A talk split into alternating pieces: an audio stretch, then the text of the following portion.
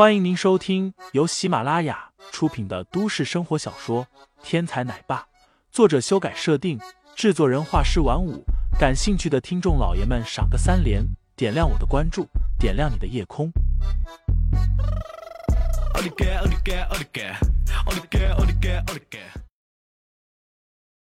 第八十七章，白天宝下。惹怒了我家主人，你是不会有好下场的。白天宝出来，只是想要试试林飞的功夫。待看到林飞如此厉害以后，心中立刻觉察到，林飞的成长太快了，未来极有可能成为自己主人的大敌。面对如此强者，他首先想到的是拉拢林飞。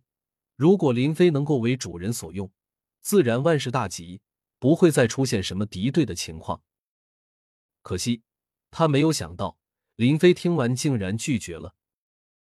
既然如此，那么这种危险就必须扼杀在萌芽里。主人的崛起不可阻挡，而所有的对手必须要出去。原本还打算以自己几十年的战斗经验镇压林飞，没想到三两招之间，自己竟然失败了。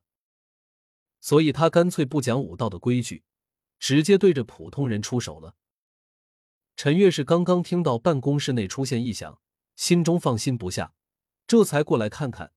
没想到一进门就遭受了无妄之灾。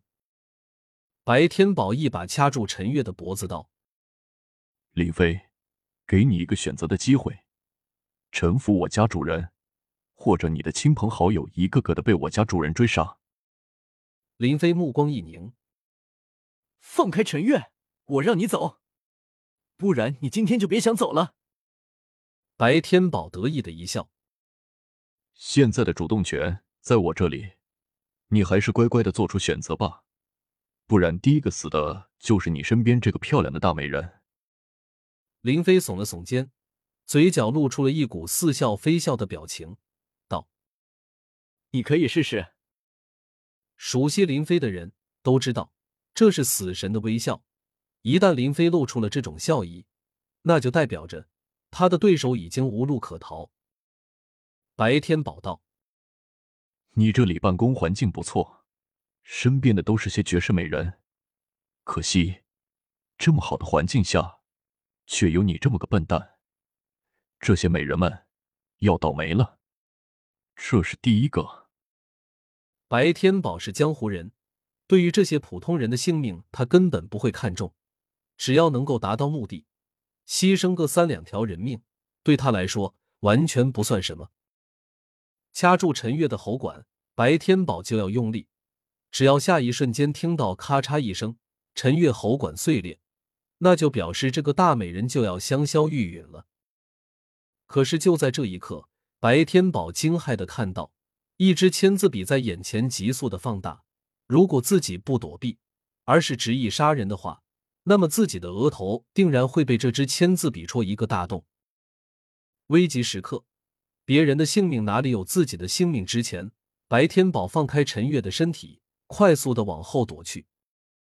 只是眼前这一切都在林飞的算计之中。白天宝的身形刚刚站定，就看到林飞手拿签字笔，正对着自己的咽喉，一张脸似笑非笑的看着自己。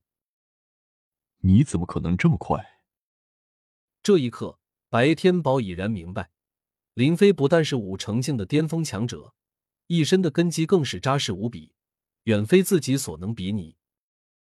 性命攸关的时刻，白天宝扑通一声跪倒：“林先生，我错了，请你饶了我吧。”林飞一把抓起白天宝，拉回了自己的办公室，将白天宝往地上一扔，道：“说吧，谁让你来这儿的？”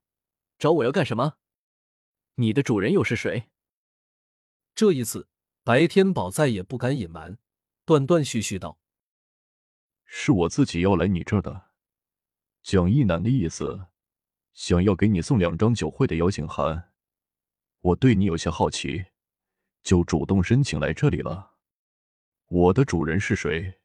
我不能说，只有主人同意，我才可以告诉你。”林飞冷笑：“你怕你的主人，但是你就不怕自己成为武昌楚第二？白天宝顿时身躯一颤。武昌楚的惨状立刻浮现在他面前，那种生死不能、百爪挠心的感觉，任谁看了都会不寒而栗。那好，我说，我的主人是。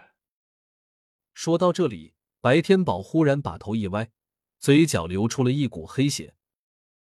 这人嘴里藏毒，自知难以幸免，竟然选择自杀了。口中藏毒，忠诚无比。这是国际顶级杀手组织或者国际顶级间谍才有的特征。眼下，白天宝一个送信的使者竟然随身带毒，勇于自杀，他的主人到底是个什么样的存在？林飞有些疑惑了。他并不是怕，身为国际顶级杀手，他见过的管理严苛的组织非常之多，有些更厉害的，甚至死后自身化作人肉炸弹，其刚烈的手段。比眼前这位白天宝要厉害得多。听众老爷们，本集已播讲完毕，欢迎订阅专辑，投喂月票支持我，我们下集再见。